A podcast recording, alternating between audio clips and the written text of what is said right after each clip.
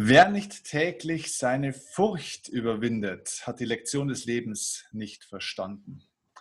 Der Satz ist richtig cool. Das einzig Traurige daran ist, er ist nicht von mir, aber trotzdem ist er richtig cool. Er ist von Ralph Waldo Emerson. Und der hat das auf den Punkt gebracht. Es geht im Leben darum, wenn du wachsen willst, immer darum, über deine Komfortzone ein Stück weit rauszugehen. Und wo haben wir das stärker, wenn nicht beim Reden? Wenn wir auf einmal nicht eins zu eins mit einem Freund oder einer Freundin sprechen, sondern wenn wir auf einmal vor kleinen Gruppen sprechen müssen, sei es beruflich zum Beispiel, bei einer Geschäftspräsentation, bei was auch immer, vielleicht eine kleine öffentliche Rede, vielleicht aber auch im privaten Kreis, auf einmal die Feierlichkeit der 50. Geburtstag. Es gibt so viele Gelegenheiten, wo wir auf einmal öffentlich ja, so ein bisschen auf einer Art Bühne stehen. Und plötzlich ist etwas, was wir eigentlich ganz normal machen, eine ganz große Herausforderung. Die Leute kriegen schweißnasse Hände und hohen Blutdruck und bringen auf einmal keine Worte mehr raus, stammeln komisches Zeug. Und das muss alles nicht sein.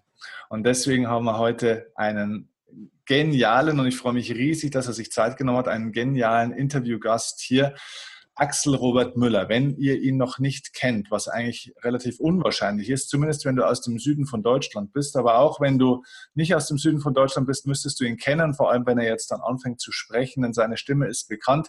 Axel ist einer der, ich glaube, das kann man so sagen, schon einer der bekanntesten Radiomoderatoren Deutschlands, so in den letzten Jahren, vielen Jahren auch tatsächlich, ähm, war auch ja eigentlich eine der zentralen Figuren bei den Bayern drei Frühaufdrehern ähm, ist natürlich auch auf vielen Kongressen unterwegs. Also sein Leben ist eigentlich das Sprechen, das Reden vor Menschen. Teilweise sieht man ihn natürlich auch nicht, aber immer mehr sieht man ihn auch, weil er eben auf Bühnen auftaucht als Moderator. Ähm, deswegen bin ich heute auch sehr gespannt, weil er wird ja heute mal interviewt. Normalerweise ist er immer derjenige, der selber der Interviewer ist. Jetzt bin ich gespannt, wie meine Interviewfähigkeiten sind, weil ich ja normalerweise der Redner bin, er der Interviewer. Heute haben wir praktisch die Rollen getauscht. Also Axel, herzlich willkommen im Erfolgsoffensive Podcast. Schön, dass du da bist und wir sind sehr gespannt auf das, was du uns über das Thema nicht nur angstfrei reden erzählen kannst, sondern wirklich erfolgreich reden. Das ist eine andere Ausrichtung. Ja, hallo Steffen und äh, hallo Steffens Community. Freue mich sehr, dass ähm, du mich gefragt hast, selbst hier in meinem komischen Hotelzimmer an der Adria. Ich finde es ja nach wie vor super, wie das geht heutzutage. Ja, mega. Also auch cool. Danke dir, dass du dir in deinem Urlaub auch noch Zeit nimmst hier für das Gespräch. Ähm, ich habe dich ja jetzt auch mal live äh, vor den Menschen in deiner wirklichen Arbeit erleben dürfen, äh, sozusagen als Coach, als Trainer, weil du warst Teil der Business Masterclass, ähm, Premium-Seminar von mir wo du auch den Leuten wirklich sehr klaren Mehrwert äh, und, und Content gegeben hast, ganz konkrete Tipps und Strategien. Ich habe es ja vorhin gerade gesagt, es geht ja gar nicht so um dieses Thema angstfrei reden nur, sondern es geht wirklich darum, dass man nicht nur die Angst verliert von was, sondern dass man tatsächlich auch wirklich Erfolg erzielen kann und dass man, dass man selbst auch wächst und dass man nicht nur selbst einen Gewinn hat durch das, dass man endlich so redet, wie man, wie man gerne reden möchte, sondern dass man auch anderen Menschen was geben kann. Vielleicht die allererste Frage an dich, die mich jetzt interessieren würde. Wenn man dich kennt oder wenn man dich bei deiner Arbeit gehört oder erlebt hat, du bist unheimlich kreativ, du bist schnell im Kopf, du bist witzig, du bist humorvoll, du bist auf dem Punkt. Hast du es gelernt oder, oder war, das, war das von Natur aus da? Bist du so ein bisschen so auf die Welt gekommen? Kann man das überhaupt lernen? Was ist denn da so deine Meinung dazu? Boah, der Druck steigt hier nach diesen ganzen Intros und Vorreden. Ähm, der Punkt ist tatsächlich, dass ich schon, nachdem ich ja, wie man sieht, äh, für alle, die gerade bei YouTube gucken und nicht beim Podcast hören, ein Radiogesicht habe. Das Radiogesicht hat zur Folge, dass in Sachen Mädels natürlich in der Schulzeit nicht viel geht. Ich war eher dann ähm, auch der, der so ein kleines dickes Kind, auch mit vielen Pickeln etc. Also hatte da auch, was die Optik angeht, nicht das größte Selbstbewusstsein. Und das hat mich natürlich dann, wie bei vielen, dazu geführt, dass ich aber so ein bisschen der Klassenclown war. Ich war der ähm, Klassensprecher, der Jahrgangsstufensprecher und so weiter. Aber wenn ich noch weiter zurückgehe, war es auch schon so, dass ich bei Familienfesten, bei Familienfeiern immer so ein bisschen vor mich hin moderiert habe. Also ich habe bei Opas 80. dann natürlich hier angekündigt, dass jetzt eine tolle Darbietung von uns ist.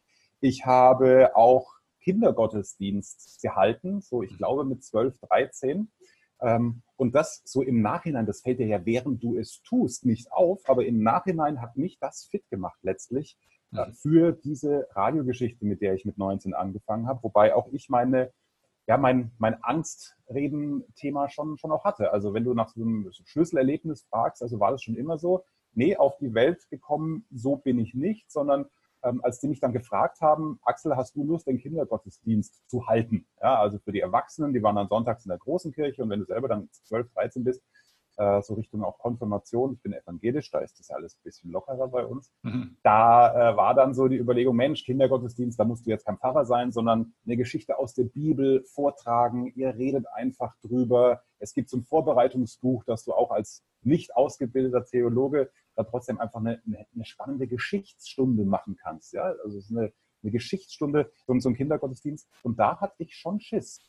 Also das mhm. war, das war schon eigentlich diese, zentrale Nummer von wegen, okay, werden die mir zuhören? Was ist, wenn ich äh, laufend den Faden verliere? Ähm, verhaspel ich mich ständig?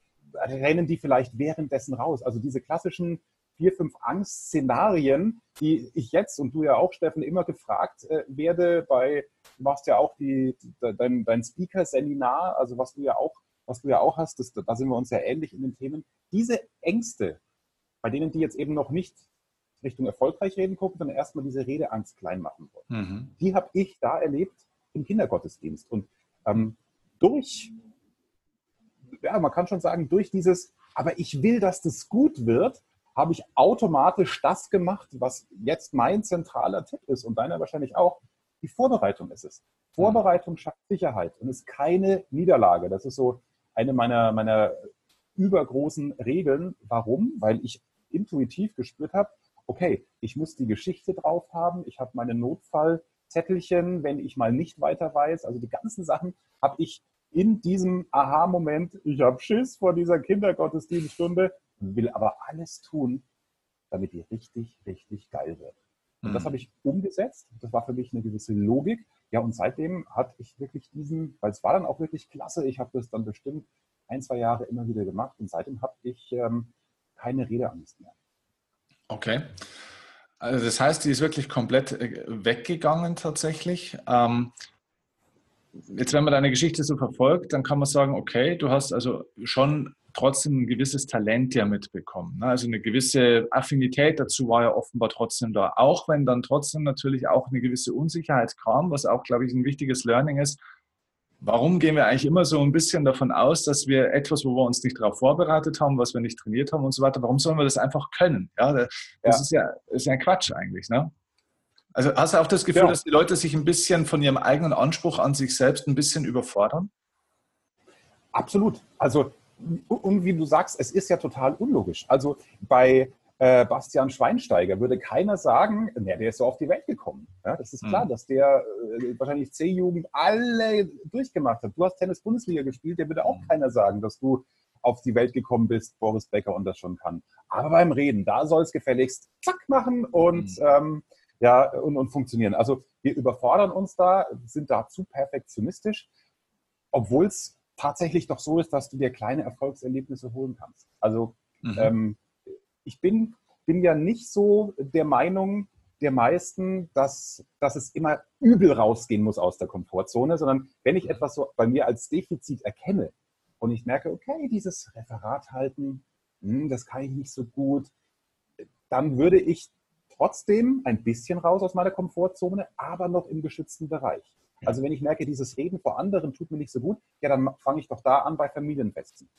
Warum nicht den Opa mal anmoderieren, ja, oder eine kleine Einlage? Oder bei der äh, Vereinsfeier, wo du weißt, hey, das sind alles Leute, die sind mit dir im Turn, Tennis, Sportverein, im Fußballverein, die lachen dich jetzt nicht sofort aus, weil zu denen hast du schon eine Beziehung. Da ist ja diese Angst vor dem Scheitern ja nicht wirklich begründet, weil selbst wenn du es verkackst, dann haben die dich ja trotzdem noch lieb. Also dieses Angst vor Zurückweisung, da kennst du dich ja als Psychologe, glaube ich, besser aus als ich, die brauchst du im geschützten Bereich nicht haben, obwohl du trotzdem ein bisschen rausgehst aus der Komfortzone, indem du eben dich da vorne hinstellst bei der Weihnachtsvereinsfeier und mal einen kleinen Jahresrückblick quasi für dich hinmoderierst. Und dann hast du dieses Erfolgserlebnis schon. Also ich bin gerade selbst wieder begeistert, wenn ich es erzähle, weil ich mich da gerade reinversetze. Das macht dann richtig Spaß. Dann kommt einer und sagt, hey, cool, hast du gut gemacht. Und im Kopf denken wir immer, dass alle kommen und sagen, boah, ey, aber da hast du genuschelt und da hast du es verkackt. Also das ist völlig, völlig irrsinnig, wie wir damit uns selber umgehen. Mhm. Ja, man kann sich das bildlich ganz gut so vorstellen, auch mit dieser Komfortzone ist ja wie so ein Kreis und um diesen Kreis herum gibt es dann so eine nächste Schicht und das ist die sogenannte Unsicherheitszone. danach kommt die Angstzone und dann danach kommt, also in der dritten Zwiebelschicht dahinter, kommt dann die Panikzone. Und was dann viele Menschen machen, ist, dass sie aus der Komfortzone in die Panikzone springen. Ja, also immer möglichst schnell, möglichst krass, möglichst viel, möglichst intensiv, äh, Schocktherapie. Ne? Und das ist eben für ganz viele Menschen eben nicht der Weg, sondern genauso wie du es einfach sagst, eigentlich langsam so an die Unsicherheitszone ran. Und wenn man so zwischen Unsicherheitszone und Angstzone so ganz soft immer wieder mal sich aufhält, um dann auch wieder mal zurückzugehen, dann findet auch ein kontinuierliches Wachstum statt. Ja. Also äh, das finde ich auch, auch spannend. Ich, wenn du es wenn so beschreibst, dann ist es ja wunderbar greifbar mit, dem, mit den Ringen. Ich mache zum Beispiel gewisse Sachen nicht, obwohl es echt fair bezahlt ist. Also ich hab, weiß nicht, wie viele Kongressmoderationen ich schon abgelehnt habe, äh, auch für große Firmen, weil es dann hieß, ja, aber das bitte machen Sie auch auf Englisch. Oh, ich mhm. mache es einfach nicht, weil natürlich bei mir in einer Art, äh, das ist ja Moderation in dem Fall mhm. ähm, und kein klassisches Speakertum, mir fehlt der Wortwitz. Wenn ja. ich kein Muttersprachler bin, fehlt mir der Wortwitz. Aber ich kann mich so gut einschätzen, dass ich weiß, Wortwitz ist Teil meines, ja, meiner, meiner Performance. Mhm. Selbst wenn da jetzt keine Gags geplant sind oder spontan mal reagieren. Wie, wie, wie, blöd ist das, wenn im Publikum irgendwas Lustiges passiert und ich kann das irgendwie nicht benennen, weil mir die Worte nicht einfallen oder ich denke, wenn ich das jetzt so sage, dann spreche ich halt so quasi wie, wie so Türken-Deutsch, ja, spreche ich dann für den im Publikum äh, quasi komisches äh, Deutsch-Englisch. Also das mache ich einfach nicht, weil ich weiß, ich hätte da Panik. Was ich aber mache, das habe ich neulich beim, beim Kongress für die, für die Wirtgruppe in, in Kanada äh, gemacht. Da wird man in der Regel simultan gedolmetscht, also Bühnensprache ist Deutsch, aber dann gibt es da eine Nebenbühne, wo auch so Key-Speaker 20 Minuten einzelne Top-Themen haben und die wurde an- und abmoderiert auf Englisch. Mhm. Und vorbereitete Moderationen, die kriege ich, krieg ich hin, weil ich habe halt schon den Anspruch an mich, dass das dann nicht wie so, ich lese vom Zettel ab, hello everybody, our next topic is this and that, ja? sondern ähm, wow, next topic now, ja? Ähm, und das kann ich aber dann so viel üben, dass es spontan klingt, weil dieses Handwerkszeug habe ich. Ich kann einen vorbereiteten Text spontan klingen lassen. Das ist ja quasi meine Professionalität als Moderator. Klaus Kleber liest im Heute-Journal ja auch alles ab, aber er liest nicht, sondern erzählt es. Also das ist das, das Handwerkszeug, was wir Moderatoren ähm, einfach gelernt haben.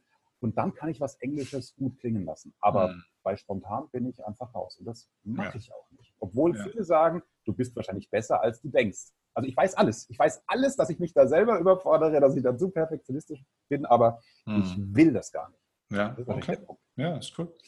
Ja, ist gut. Und man muss es auch gar nicht. Ne? Man muss sich da nicht so mit der Peitsche selbst äh, in die Panikzone reingaloppieren, so nach dem Motto, nur dann ist man Mann, nur dann ist man hart, nur dann ist man stark, nur dann ist man mutig. Völliger Schwachsinn. Ja. Aber was mich schon interessieren würde, weil ich meine, das klingt jetzt so ein bisschen, naja, der Axel ist eher so ein sicherheitsorientierter, ne, so kontrollierte Offensive, sage ich jetzt mal. Äh, so ist es ja in Wahrheit nicht, weil wenn man sich mal anschaut, was du alles gemacht hast, dann ist es ja schon spannend. Ich meine, du hast ja zu diesen Zeiten der Bayern 3 Frühaufdreher, ich glaube, das ist ja eine der meistgehörten Sendungen auch in Deutschland dann auch äh, mit gewesen, das kannst du wahrscheinlich gleich noch besser erklären. Ihr hattet ja jeden Tag über eine Million Hörer und das war ja in großen Teilen eine Live-Sendung, soweit ich das weiß. Ne?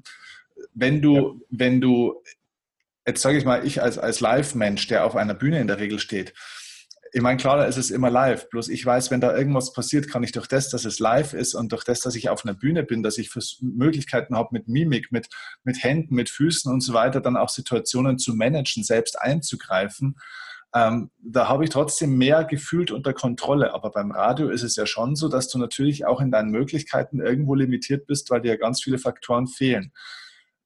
Hat, hattest du da nicht auch mal das Gefühl oder wie kriegt man denn das hin, dass man sagt, leck mich doch am Nippel jetzt über eine Million Leute heute wieder. Ich meine, wenn du da einen Scheiß machst, dann hast du ja echt ein Thema. Ich meine, das ist ja wirklich mal eine Hausnummer. Genau. Also wenn du also bei den Bayern drei Frühaufdrehern, ich habe die Sendung gemacht 2011 bis 2016. Ähm, da bist du ja zu dritt gewesen. Ja? Mhm. Also ähm, Claudia Konrad, Bernhard Fleischmann und ich für alle im, im Sendegebiet. Und da, wenn du einen Fehler machst, war es gar nicht so schlimm, weil die anderen konnten dich auffangen. Ja. Aber völlig richtig. Als ich äh, angefangen habe, als ich bin sehr jung zu Bayern 3 gekommen mit 22, äh, was sehr jung ist für so einen großen Sender, habe vorher eine Ausbildung beim Lokalradio gemacht Ähm, wenn du dann das erste Mal die Nachtsendung hast, 0 bis 5 Uhr, das war damals noch die ARD Popnacht, ja, da war dann immer ein, einer der ARD-Radiosender, also mal vom WDR, mal vom SWR, mal vom NDR, die haben sich tageweise abgewechselt und hat einer nachts für gefühlt ganz Deutschland Radio gemacht. Und wenn du da dann mal vielleicht versehentlich Kanzler Schröder sterben lässt, ja, das ist, das ist ein Problem. Also der Druck allein in der Nachtsendung mit Fehler und was kann ich mir zutrauen? Ja, was mache ich, wenn die Eilmeldung kommt, Kanzler ist tot? Melde ich es dann? Oder muss ich wo anrufen? Okay, immer zwei Quellen, das wusste ich, aber also das war fast schlimmer, mhm. obwohl es da weniger Hörer waren. Durch dieses Vorstellen, ganz Deutschland hört mich, was natürlich auch cool war, wenn auf einmal von der Ostsee im Sommer ein Anruf kam von einem, der sich einen Song gewünscht hat oder eine Geschichte erzählt hat. Mhm. Also da musste ich, da hatte ich schon mehr Muffensausen als in der Morningshow, wo du jeden Morgen über eine eine Million Hörer hast. Aber ja, dieses Alleinsein war eher das Thema. Ja, genau, das Alleinsein. Auch ein Techniker war, glaube ich, noch da, aber ähm, ja, das, das, das war eher vom, vom Druck größer. Was mir aber auch da immer geholfen hat, war, war die Vorbereitung, weil ich, und das gilt, es, gilt für, für jeden, ob das ein Schüler ist, der gerade zuhört oder für Festangestellte, die, die ein, Präsentation zur Datenschutzgrundverordnung aufs Auge gedrückt bekommen äh, oder, oder für einen Speaker auf der Bühne. Wenn, das ist meine Herangehensweise, ich muss für mich das Gefühl der Sicherheit haben, wenn ich eine schlechte Tagesform habe, ist es fürs Publikum aber immer noch okay bis gut. Ja, das heißt, meine Inhalte müssen stehen. Wenn, auch ich habe mal Tage, da fällt mir weniger ein, bin unspontan, was mhm. wiederum in einer Radio-Live-Sendung blöder ist als, als auf einer Bühne, wo es ja trotzdem immer um das Thema, das ist vorbereitet, ähm, die Moderationen stehen. Also das heißt, ich habe immer das Level an Vorbereitung, dass ich gut durchkomme, was teilweise so absurd war. Ich habe ähm, auch ein bisschen Fernsehen gemacht, 15 Jahre lang bei, bei BR Alpha, der Sender heißt jetzt ARD Alpha, den, den, den kennt irgendwie keiner. Ich glaube, die Quoten sind auch gar nicht messbar, aber das war mir egal weil äh, ich hatte da eine Gesprächssendung, 20.15 Uhr, beste Sendezeit, wenn es jemand geguckt hätte, eine Talkshow mit einem Gast. 43.30 43.30 war die, die Richtzeit, also 2015 bis 21 Uhr. Das wurde live on tape aufgezeichnet, also ohne Schnitt. Und da hast du, da hatte ich auch mal Willi Astor, den Sprachakrobaten, zu Gast oder Autoren, nicht wirklich prominente, aber spannende Gäste aus Politik, Wirtschaft und Gesellschaft. Und da war meine größte Sorge, scheiße, was, was mache ich denn, wenn ich nach 20 Minuten fertig bin? Hm, wenn du nichts mehr weißt. Ne? Fragen mehr hast. Ja, was ist, wenn, wenn ich keine Fragen mehr habe? Wenn der Gast eine schlechte Tagesform hat, hm. äh, die Redaktion hat den zwar gecastet, ja, aber was ist, wenn der einfach vielleicht selber nervös ist von dieser Fernsehwelt, weil es ein Zeitungsjournalist äh, ist, der mal über seine Arbeit sprechen soll und er antwortet auf jede Frage 20 Sekunden. Ja, dann bin ich ja fertig nach 20 Minuten. Also das war mein Worst-Case-Szenario, ich persönlich nenne es ja auch in meinem in meinem E-Book, äh, der Knieschlotter-Moment. Also definiere vor einer Aufgabe deinen persönlichen Knieschlotter-Moment. Was ist für dich blöd? Mhm. Ja? Und wie stellst du es im Vorhinein ab? Und für mich war blöd beim Fernsehen, was ist, wenn ich nach 20 Minuten fertig bin? Also habe ich gerechnet. Da kommt mir einfach entgegen, dass ich früher immer schon als Kind gerne Büro gespielt habe und das Geld meiner Eltern verwaltet habe in einem spielerischen Sparbuch. Also habe ich gerechnet. 43,30 dauert die Sendung. Es sind 43 Minuten. Ich darf eine Minute überziehen oder eine Minute kürzer werden. Mehr nicht. Meine Frage dauert wahrscheinlich in der Regel so 20 Sekunden. Also brauche ich mal locker 40 bis 45 Fragen, weil wenn der Gast eine schlechte Tagesform hat und nur kurz antwortet, habe ich pro Minute eine Frage, eine Antwort, bisschen Anmoderation am Anfang der Sendung, bisschen Abmoderation am Ende der Sendung und so komme ich damit durch. Und allein, dass ich, und natürlich werden die Fragen dann nach hinten raus dünner. Ne? Ich habe ja doch den Anspruch, da auch viele Inhalte zu transportieren über die Arbeit des Gastes, über sein Leben. Äh, Porträtinterviews hieß dieses Format, also da war schon einiges gefordert seitens des mhm. Senders. Mhm. Aber ich wusste, wenn, wenn, wenn da nicht so viel zu erzählen ist, ähm, dann habe ich noch Fragen, auf einer Notkarteikarte stehen, zehn Fragen, die ich am liebsten gar nicht stellen will, aber die mhm. habe ich für mich gebraucht, für meine Sicherheit. Mhm. Und diese Notkarteikarte habe ich heute noch. Ich habe sie noch nie gebraucht, aber wenn ich mit der auf die Bühne in der Sendung gehe, weiß ich, es kann mir an sich nichts passieren. Mhm. Okay. Ja, sehr gut. Also auch wieder Preparation is everything, wie wir das im Sport auch sagen. Genau so ist ja. es. Ähm, okay, lass uns doch mal weitergehen zum weiteren Thema. Ich greife jetzt mal einfach vielleicht so ein paar Standardfragen ab, die so ganz häufig kommen, die ich so ganz häufig höre. Vielleicht die erste Frage. Kann denn jeder reden, gut reden lernen. Also vielleicht so ähnlich wie du oder ne, auch wenn ich jetzt, es gibt Leute, die sagen, Mensch, ich habe aber nicht dieses Talent, ich habe nicht die Begabung, ich bin eher auf den Mund gefallen, bei uns in der Familie hat eh gar keiner geredet und ich lispel auch ein bisschen und überhaupt mir fällt nichts ein. Kann das dann jeder lernen? Lispeln, nehme ich doch gleich mal die Nummer. Also, wie gehst du um mit einem eigenen Manko? Ja, das ist ja das, was dann viele gleich als Problem haben. So wie ich dann dachte, ah, okay, ich bin das äh, Radiogesicht, das dicke, picklige Kind, ich will ja kein Mädel haben. Also habe ich das irgendwie anders dann, dann umgekehrt.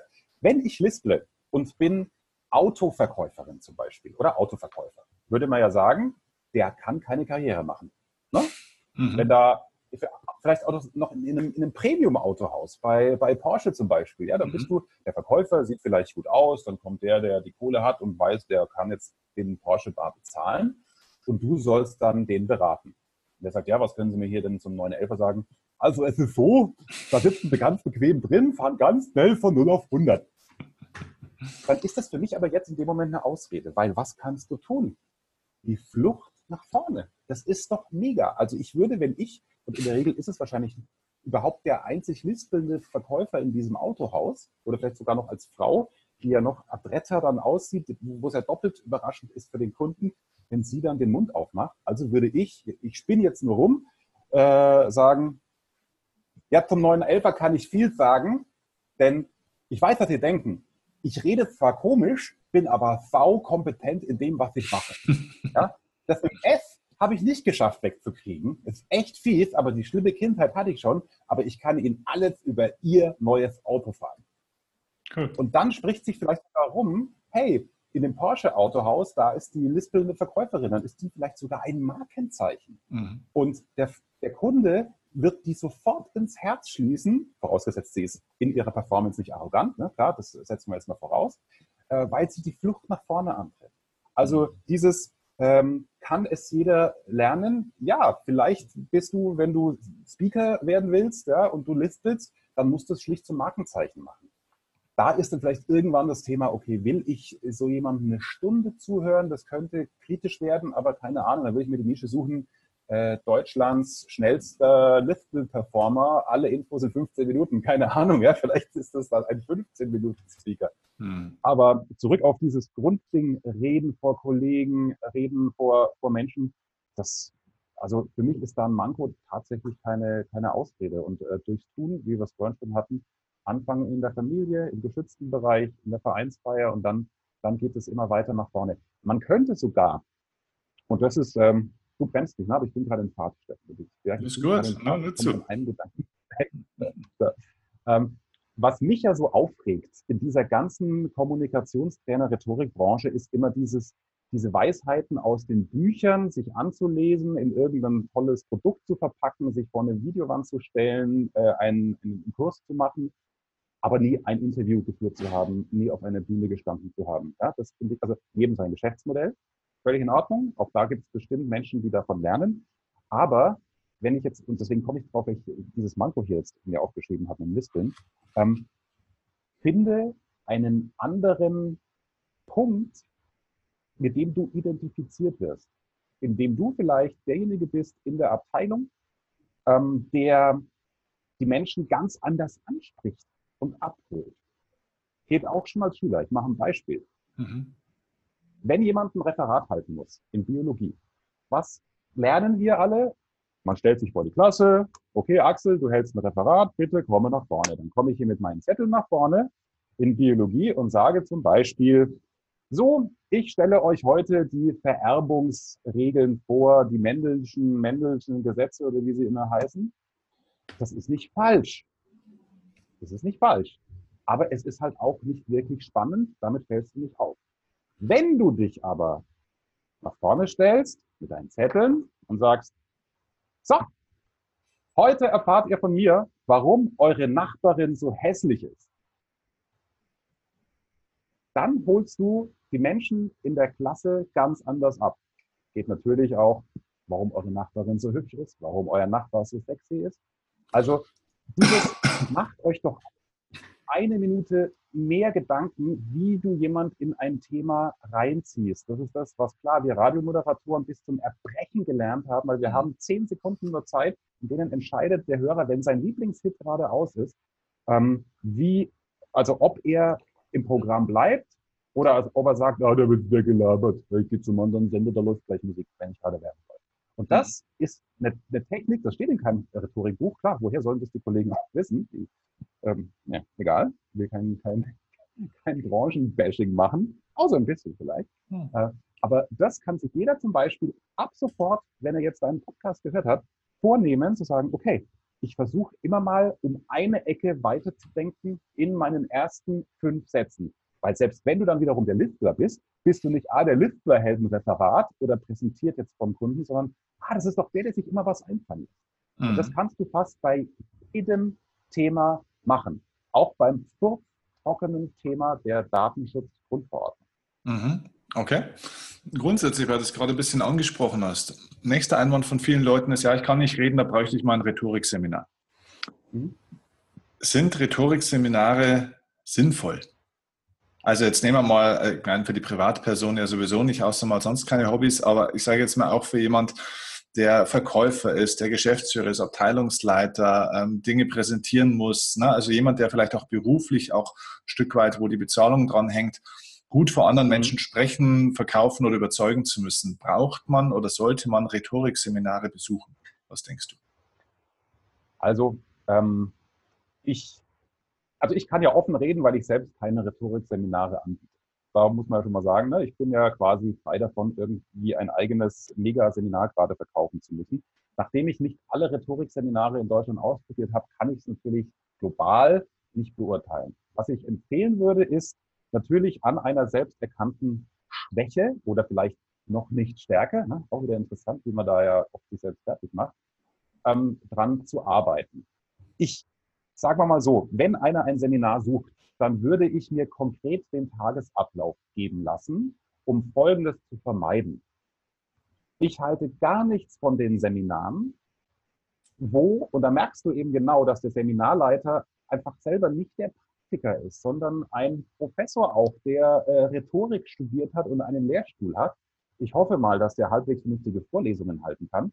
Aber ähm, wenn so jemand oder eben einer aus der Kategorie ein Rhetorikseminar anbietet und da ist von neun bis zwölf bis zur Mittagspause Theorie Doppelpunkt, Rhetorik und ihre Historie, wo es dann heißt, die Phase der Vorbereitung heißt auf Lateinisch so, so, so, so und so, weil die alten Römer haben das so gemacht und dann Rede auswendig lernen heißt, glaube ich, Memo, Memorantia. Ich habe mir den Quatsch gar nicht gemerkt. Also du siehst, äh, ich kann zwar ganz viel über Kommunikation erzählen, aber die Theorie habe ich selber nicht drauf. Wenn also da ein Theorieblock vorne dran ist, weg damit. Weg damit, weil das ist tote Lebenszeit. Was bringt dir das, wenn du die vier, fünf Phasen der rhetorischen Rede, wie sie in der Antike oder sonst wo entstanden ist, wenn du die dann auswendig kannst? Mhm. Zweiter Punkt, den ich persönlich kritisiere, ist, ähm, ja, es gibt im Hochdeutschen gewisse Regeln. Es heißt außerhalb Bayerns nicht sonnig, sondern sonnig. Ein IG wird im Hochdeutschen wie CH gesprochen. Nicht König, sondern König. Außer König Ludwig in Bayern, das ist wieder, wieder anders. Ja? So, da macht man sich ja dann da zum Außenseiter, wenn man das Hochdeutsch ausspricht. Das heißt, wer, wer, wer auch da füllen ganz viele mit dieser Form von Sprechtraining die Zeit, um irgendwie ihr Seminar zu rechtfertigen. Aber da war noch keiner der Seminarteilnehmer vorne gestanden und hat mal eine Stegreifrede gehalten. Also bei manchen, und ich will, Volkshochschulen sind super. Ja, da gibt's ganz, also ein Töpferkurs, ein Häkelkurs, super. Aber ich weiß nicht, ob in jeder VHS in Deutschland ein Rhetorikkurs super ist, weil wer hält denn den Rhetorikkurs? Wahrscheinlich keiner, der täglich mit Kommunikation zu tun hat, weil Radiomoderatoren oder Steffen, der auch viel zur Rhetorik sagen kann oder wie präsentiere ich mich, der hat keine Zeit, VHS-Kurse zu machen. Also deswegen, bei manchen Themen weiß ich nicht, und deswegen eier ich hier rum, weil es mag bestimmt auch irgendeinen geilen VHS Kurs äh, in Wanne-Eickel geben, weil du da einen Dozenten hast, der das liebt, was er tut, der sich bewusst entschieden hat, nicht nach Hamburg zu NDR 2 als Moderator zu gehen, weil ihm die Familie wichtiger ist. Der hat dann vielleicht auch das Talent. Mhm. Ja, aber den nehmen wir mal aus. Also wenn ihr einen Rhetorikkurs machen wollt, was ich gut finde, weil es heißt ja, ihr arbeitet dann an, an eurer Kommunikationsfähigkeit und reden lernt man nur durch Reden. Ja, jeder kann es lernen. Dann guckt, dass da keine fiesen Theorieteile sind. Und dieses Sprechtraining, ganz ehrlich, das braucht keiner, weil du von Sylt bis Garmisch-Partenkirchen verstanden wirst, wenn du sonnig statt sonnig bleibst. Okay. Äh, gleiche Frage zum Thema Körpersprache. Ist ja scheinbar für einen Radiomoderator jetzt nicht so entscheidend, wobei das ja auch nicht ganz stimmt. Ähm, mhm. Aber sage ich mal trotzdem, in der Live-Arbeit ist es ja vielleicht nochmal eine andere Geschichte. Äh, was ist ja. da deine Meinung dazu? Sollte man Körpersprache-Seminare besuchen? Ähm, ich glaube, dass die fast ein Stück weit sinnvoller sind, weil äh, die, die, die, die Zone, also wo halte ich die, die Hände so zwischen Gürtel und Bauchnabel und so, da sieht man dann mal auch, wenn es ein gutes Seminar ist und man mit Kameraverfolgung auch arbeitet, dass man hier so zum, zum wilden Fuchtler äh, verkommt.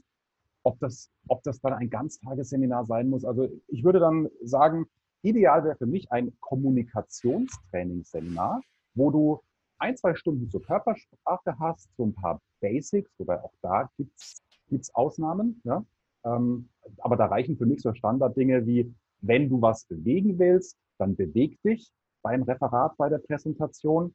Wenn du einen festen Standpunkt hast, also ein wichtiges Learning oder eine Information für einen Kunden, dann steh da felsenfest äh, in der Brandung, wie der Fels in der Brandung und hau deine Botschaft raus mit Blickkontakt, dass die auch ankommt.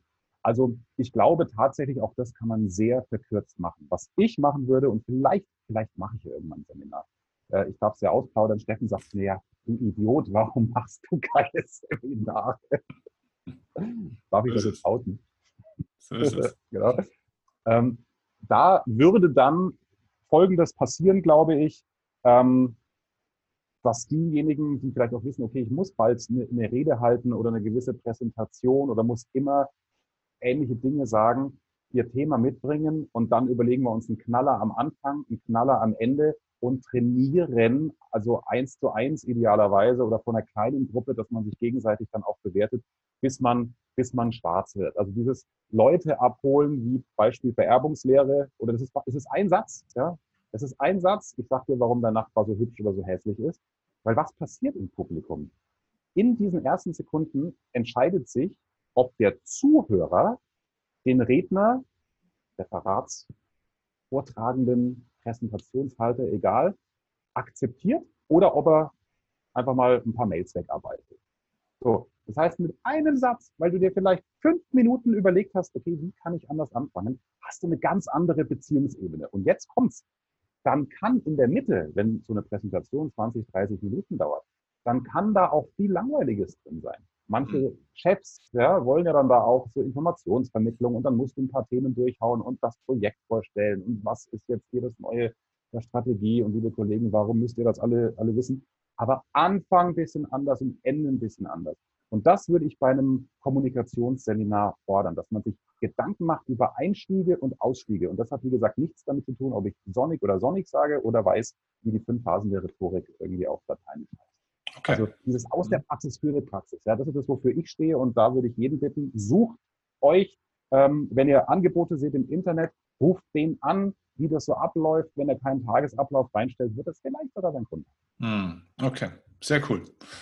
Ähm, jetzt ist es so, Axel, du hast ja einen Podcast gestartet vor einiger mhm. Zeit, den ich übrigens sehr empfehle, der auch unten in den Show Notes oder in, bei YouTube hier in der Videobeschreibung unten verlinkt ist. Es, der heißt eben auch der Erfolgreich Reden-Podcast. In diesem Podcast sprichst du unter anderem mit äh, vielen durchaus erfolgreichen Persön Persönlichkeiten. Ich glaube, du hast auch schon mit Reinhold Wirth zum Beispiel gesprochen, mit äh, ehemaligen Profifußballern, mit Alfons Schubeck, also mit unterschiedlichsten Persönlichkeiten, Künstlern, Unternehmern und so weiter und so fort. Ich glaube auch Politikern, mhm. die alle in ihrem Bereich hervorragend sind und wo bei allen die Sprache auch eine ganz wesentliche Rolle spielt aus den Gesprächen, dein Podcast ist noch nicht so alt, aber trotzdem, du hast schon auch, ja, auch vor dem Podcast hast du schon mit sehr, sehr vielen Menschen auch gesprochen. Aus, aus, deiner, aus deiner Erfahrung jetzt, in Gesprächen mit so vielen Menschen, gibt es irgendwo ähm, Dinge, wo du sagst, bei allen erfolgreichen Menschen kann ich erkennen, diese ein, zwei Dinge, warum Sie auch durch Sprache, durch Ihre Fähigkeit zu sprechen, auch erfolgreich geworden sind. Was sind da so die, wenn man die alle übereinander legt wie ein Sandwich, was sind so die gemeinsamen verbindenden Punkte? Weil das sind ja sehr unterschiedliche Menschen trotzdem. Mhm. Gibt es da was? Also da, ja, da fallen mir gleich zwei, drei Sachen ein. Also eine zentrale MUT, nämlich Mut.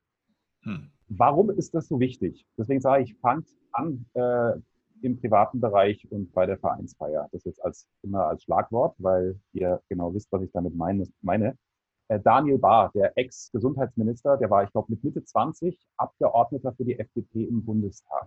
Mhm. Der hat mir natürlich auch erzählt, hey, natürlich hatte ich Muffensausen vor meiner ersten Rede im Bundestag. Auch ich kannte das bis dahin nur aus dem Fernsehen. Aber was hat er gemacht? Er hat sich getraut. Er hatte Mut. Reinhold Wirth, der ist vom Schraubenlehrling, von der Schraubenhandlung seines Vaters in Künzelsau bis zum äh, Milliardär geschafft hat. Ich glaube, äh, neuntreichster Deutscher äh, inzwischen. Seine Wirtgruppe macht knapp 14 Milliarden Umsatz. Ähm, der wurde vom Vater als, ich weiß nicht genau, ich glaube 17, 16, 17-Jähriger, Künzelsau aus Baden-Württemberg, der wurde nach Düsseldorf geschickt, hatte mir erzählt im Gespräch und musste dort Schrauben verkaufen. Also ist von Haustür zu Haustür. Auch er hatte Mut. Er hat es nicht sich freiwillig rausgesucht. Er ist da dann hin und hat gesagt, okay, aber es wird von mir verlangt, also probiere ich das aus. Und er kam mit so einem Stapel Aufträgen zurück. Mhm. Alfred Schubeck, Starkoch, ja, das, der war ja auch viel Fernsehen macht. Da hat es mich auch gewundert, als er mir im Podcast erzählt hat, dass er sagt, du, natürlich, wenn da äh, äh, Hunderte oder Tausende in irgendwelchen großen Hallen bei einer Fernsehshow vor mir sitzen. Auch ich habe da Respekt davor, aber ich suche mir einen raus, der weiß gar nicht, dass er so mein Anker ist. Ähm, der, der, dem schaue ich auch nicht direkt in die Augen, das sieht er vielleicht gar nicht. Ne? Diese Hallen haben ja diese große Distanz. Also auch er sagt, ich brauche da meinen Anker, nur dann habe ich den Mut. Also mhm. dieses es dann einfach mal machen. Mhm. Also Mut okay. ist das eine. Mhm. Ähm, das zweite ist, da zitiere ich jetzt auch Daniel Bahr, er sagt, sein Motto war keine Angst vor großen Tieren. Das kann man vielleicht in den Mut als 1b, ja, 1a ist Mut, 1b äh, keine Angst vor großen Tieren, weil er hat gesagt, er, er hat sich dann einfach mal völlig davon befreit, ob das jetzt ein Bundeskanzler ist, eine Bundeskanzlerin, äh, die er da anschaut oder irgendwie sonst jemand in seinem Wahlkreis. Also dieses keine Angst vor großen Tieren. Wenn du vorbereitet bist und dein Thema hast, selbst wenn mal eine unangenehme Rückfrage kommt, ist ja nicht schlimm. Auch dann kann man sagen, ich bin kein Fragen-Antwortautomat, ich weiß leider auch nicht alles. Hm. Also auch das ist dann eine Möglichkeit, wie man, wie man reagiert.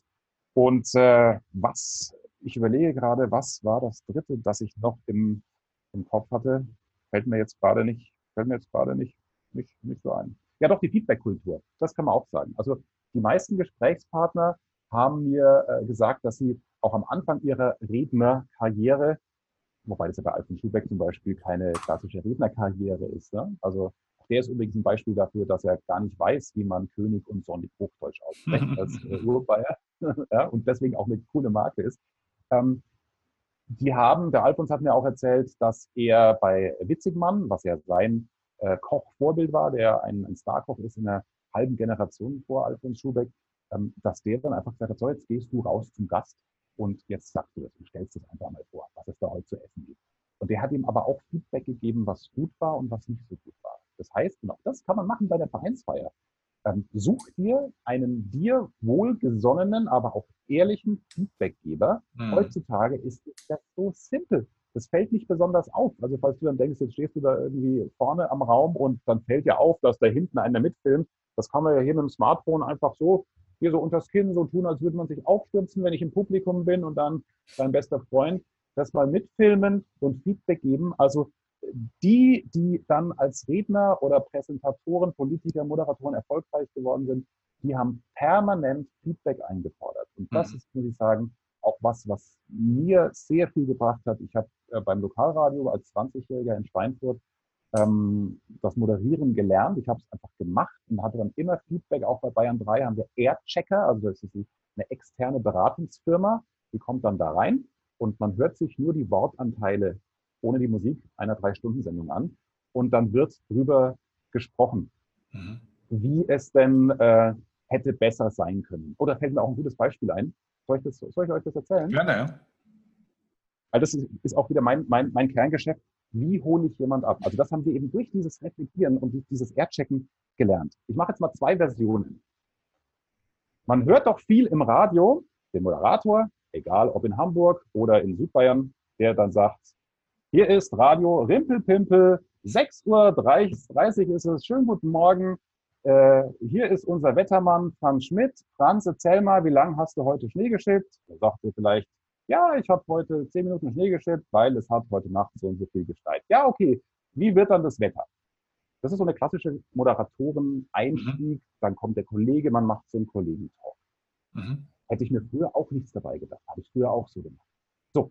Und dann, durchs Feedback, habe ich gelernt. Erstens, ist ja schön, Axel, dass du dich mit Franz Schmidt so schön unterhältst, aber für wen machst du das? Für euch zwei oder für den Hörer da draußen? Also vergiss nie, für wen du das machst. Keine, kein Closed Circle hier, keine Insider-Moderation, wie wir sagen, obwohl natürlich der Hörer mit dem Wort Schnee und Wetter durch das anfangen kann. Ja? Äh, zweitens, stellt doch bitte den Nutzwert nach vorne. Und das sind alles Sachen, die jeder für seine Präsentation übertragen kann von uns, von uns Moderatoren. Die stehen halt nur in kleinen Strukturbüchern drinnen.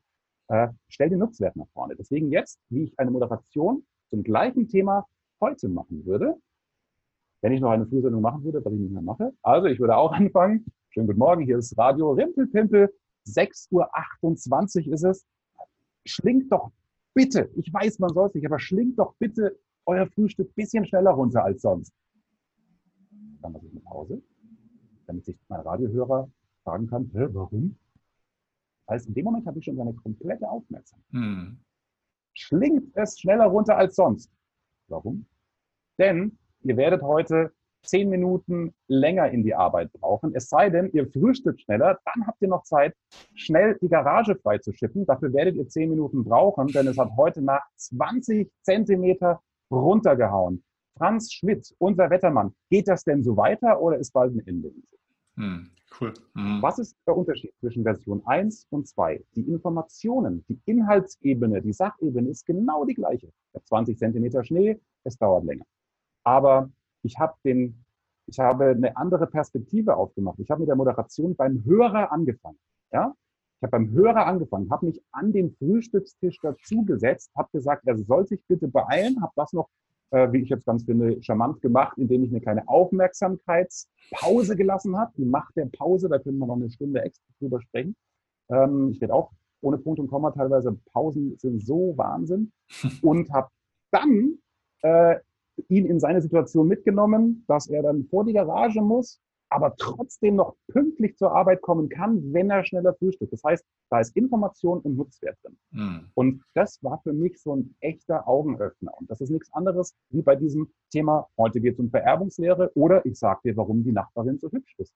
Also den Nutzwert des Referats habe ich im ersten Satz mit diesem Hübschsein äh, transportiert. Und wie gesagt, es geht fast bei jedem Thema. Und das wünsche ich mir, dass dieses Leute abholen, nicht mehr langweilen in Vorträgen, auch beruflich, in Präsentationen, dass das abgestellt wird, indem man mhm. einfach diese Techniken, das holt ein Publikum ab, ähm, okay. einfach sich aneignet.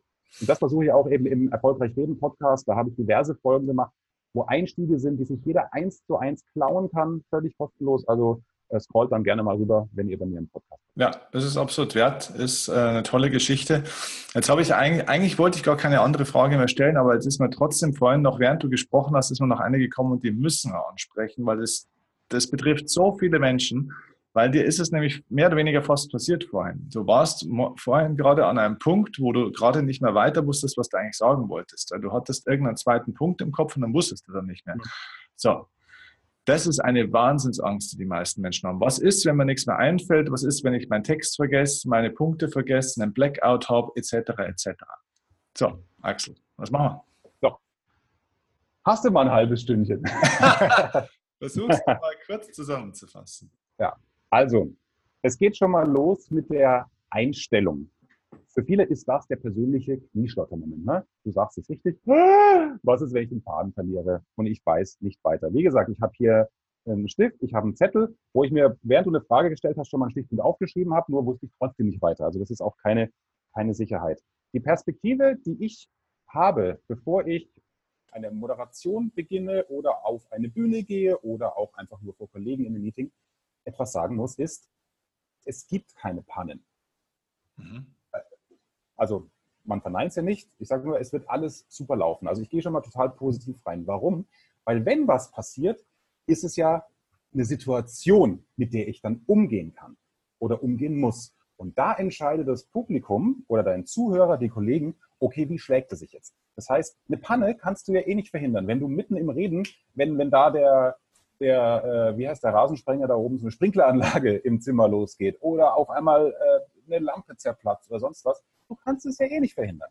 Also ist die Frage, wie gehst du mit der Panne um? Also sprich, ich stelle mir gar nicht vor, dass das eine Situation ist, die ich gar nicht im Griff haben könnte. Das ist schon mal im Mindset der richtige Punkt, den man vorher, glaube ich, für sich definieren muss. So, und dann kann man für diesen Fall, dass man nicht mehr weiter weiß, sich vorbereiten und dann wie eine Schublade aufziehen und sein Handwerkszeug rausholen. In meinem Bereich, da kann jeder einfach mal zehn Minuten drauf verwenden, um zu gucken, was es dann in seinem Bereich ist, ist es, wenn ich mich mal wirklich übel verspreche, vielleicht sogar nur ähm, bei so einer Management- oder Führungskräftekonferenz, von denen ich einige moderiere, wenn ich mal nur zwischen Redner 1 oder Talkrunde und Redner 2 30 Sekunden sage, das war Thema XY und jetzt kommt YZ zum Thema sonst was und da verhaspel ich mich drei oder viermal. Ganz ehrlich, das regt mich auf an mir selber. Was habe ich in so einem Fall? Also wenn ich merke, es ist jetzt so auffällig, das kann ich ganz gut einschätzen inzwischen, ne, nach 20 Jahren. Ähm, Jetzt merkt es auch das Publikum, dass er da total vielleicht unvorbereitet und rumhaspeln wirkt. Dann mache ich eine Pause, lass Stille,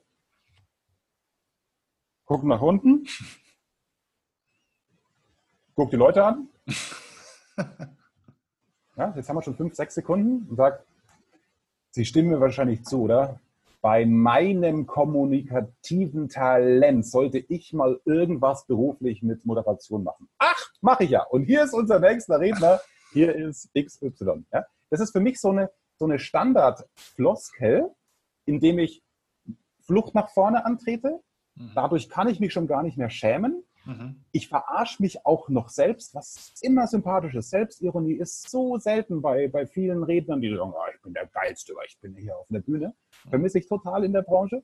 Ähm, und dann habe ich sofort die, ja, die Panik selber, selber rausgenommen. Die Leute müssen schmunzeln und der Auftraggeber nimmt es mir hoffentlich auch nicht übel, gerade wenn zum Beispiel ein Vorname falsch ist. Ja. Und die Agentur hat mich falsch gebrieft.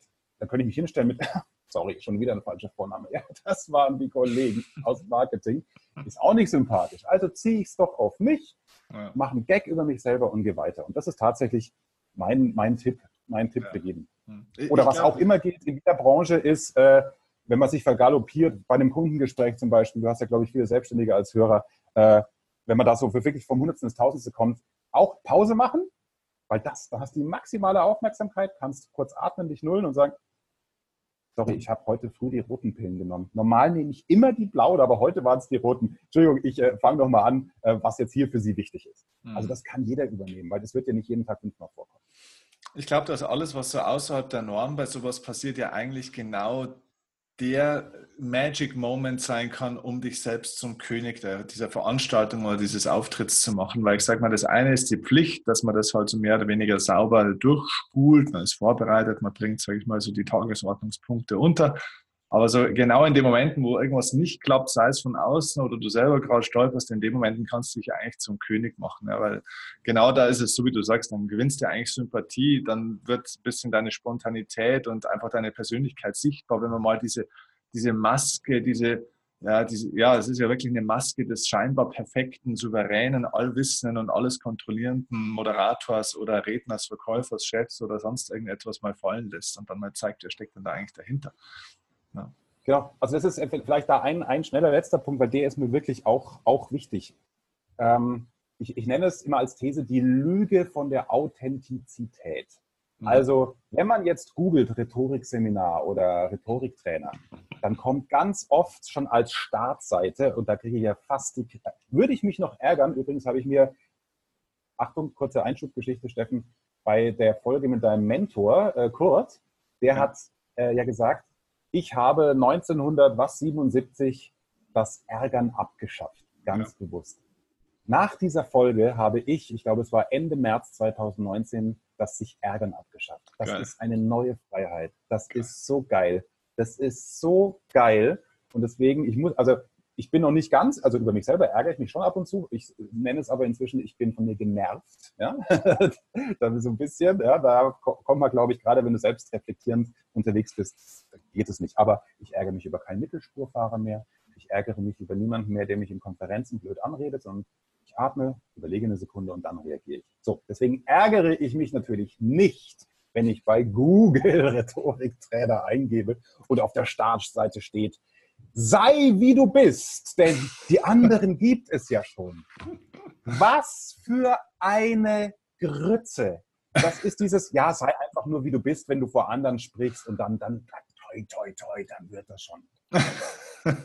Bitte Authentizität anders definieren. Also, äh, Beispiel, Barack Obama wurde überliefert, zumindest in einem Interview in der FAZ, deswegen glaube ich es, dass der ein furchtbarer Redner war, bevor er diese Schulungen hatte, bevor er in den Wahlkampf zog, weil er ja ein Jurist war in, ich glaube, Chicago, der natürlich Juristentexte gewohnt war und jetzt auch nicht wirklich auf den Punkt gekommen ist. Mhm. Geschweige denn von einem kurzen, knackigen Yes, we can. Mhm. Ja, also, wenn man, also man könnte ja jetzt dann fies überspitzt sagen, wäre Barack Obama authentisch, wäre er niemals Präsident geworden, weil dann wäre er halt ein verschwurbelt formulierender Jurist. Aber natürlich hat er dieses coole, hawaiianische, lässige, ähm, ja, diese Attitüde, die wir alle so lieben, wenn er redet, weil er ja inzwischen ein brillanter Redner ist. Redner ist. Also dieses äh, sei so wie du bist und du wirst schon, ist Quatsch, sondern also sei auf keinen Fall authentisch, sondern sei authentisch in deiner Rolle.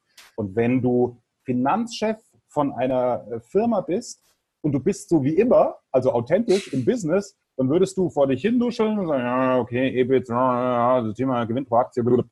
Aber wenn du auf einer Aktionärsversammlung deine Zahlen liefern sollst, dann macht es Sinn, da deutlich zu sprechen. Und da macht Sprechtraining Sinn, dass halt 20 oder 20 Millionen Milliarden, dass man das versteht. Also mhm. authentisch sein in der Rolle bitte. Und das kann man, das kann man trainieren. Also Vorsicht von, vor allem, die sagen, ja, sei einfach irgendwie authentisch und dann, dann, dann passt es schon. Das ist das, was du eben auch sagtest.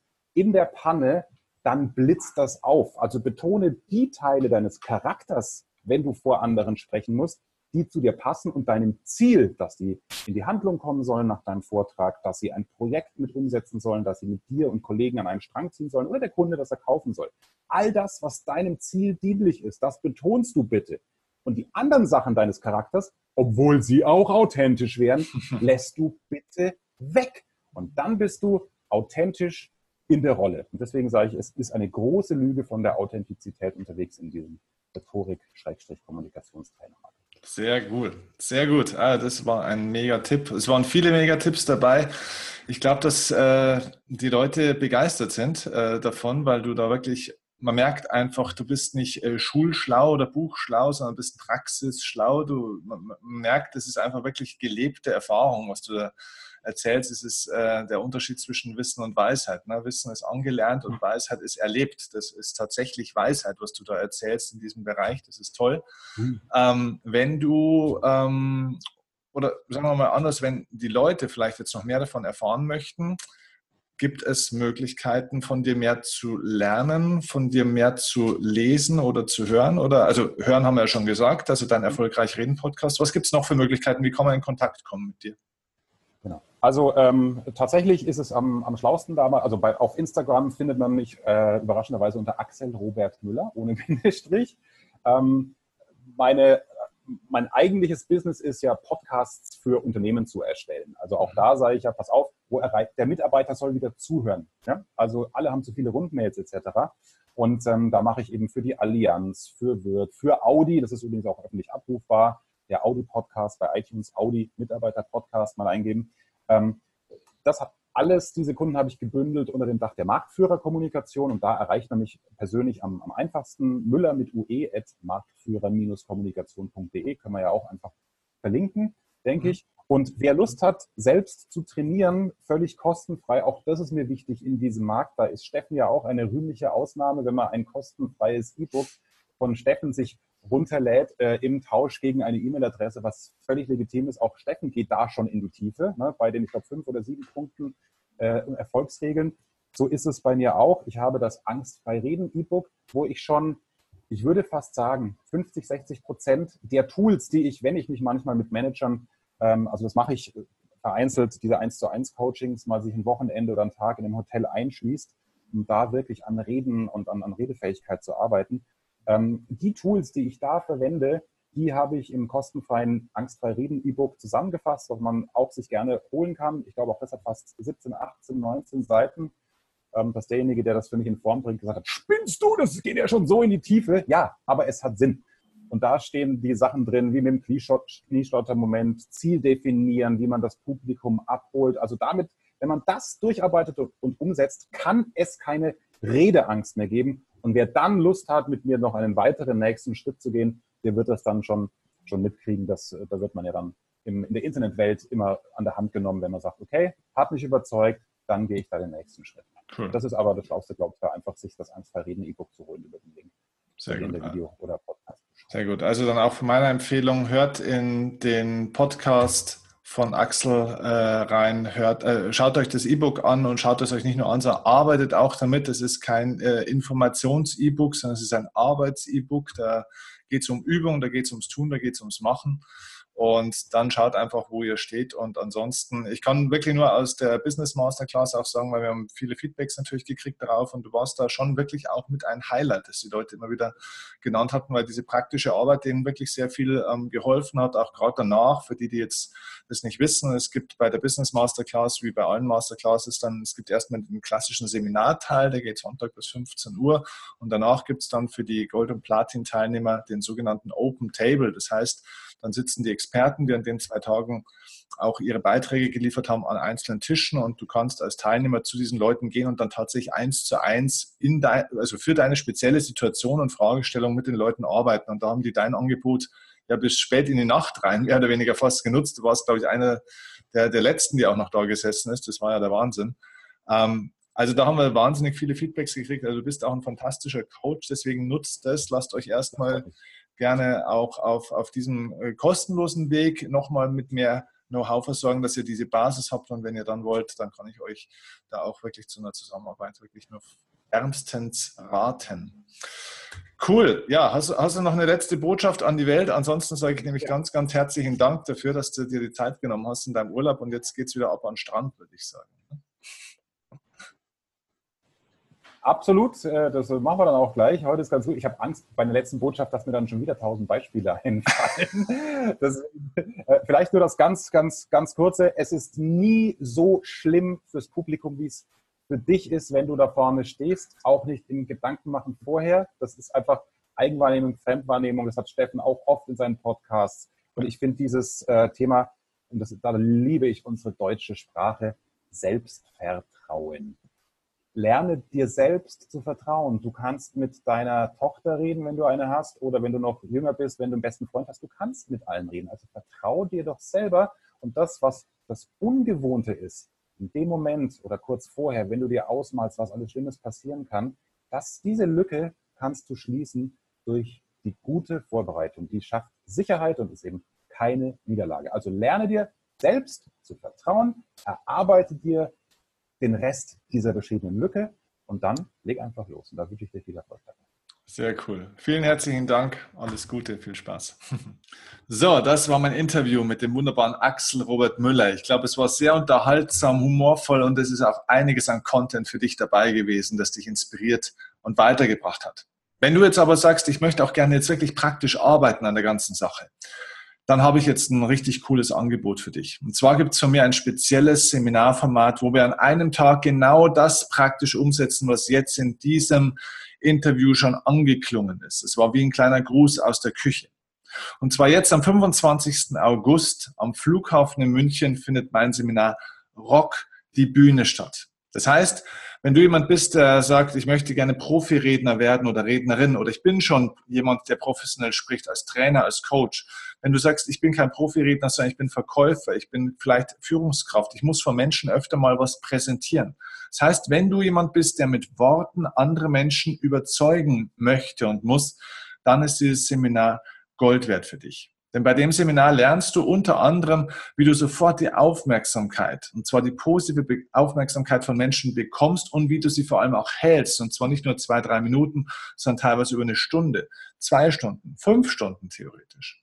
Wie du auch sofort Begeisterung in, bei Menschen erzeugst, egal über welches Thema du sprichst. Wie du Humor oder dein Stilmittel einbaust, um für diese Menschen begeisternd zu wirken, um sie bei der Stange zu halten, um Offenheit zu erzeugen, um ihre Herzen zu erreichen und das wird natürlich auch deinen Umsatz dramatisch steigern, denn du bekommst ein deutlich stärkeres Commitment zu den Leuten, du baust mehr Vertrauen auf und das hat natürlich entsprechend positive Auswirkungen. Wenn du also lernen willst, wie steigt man richtig geil in so eine Rede, in einen Vortrag, in ein Gespräch, in eine Präsentation ein, ist Rock die Bühne für dich genial. Wenn du wissen willst, wie baut man auch so einen guten Dramaturgie auf, wie baut man so ein Konzept auf, wie baut man so eine Rede, eine Präsentation, einen Vortrag konzeptionell, technisch, bist du bei Rock die Bühne wirklich mehr als an der richtigen Stelle. Natürlich auch der Ausstieg. Wie hört man sowas auf? Wie ja, und wie macht man sowas auch in der Praxis? Dann bist du bei Rock die Bühne, wie gesagt, an der richtigen Stelle. Denn das ist nicht nur ein Wissensseminar, sondern so wie es Axel auch gesagt hat, ist ein Praxisseminar. Wir werden dort sehr, sehr viel praktisch üben. Du wirst es tun.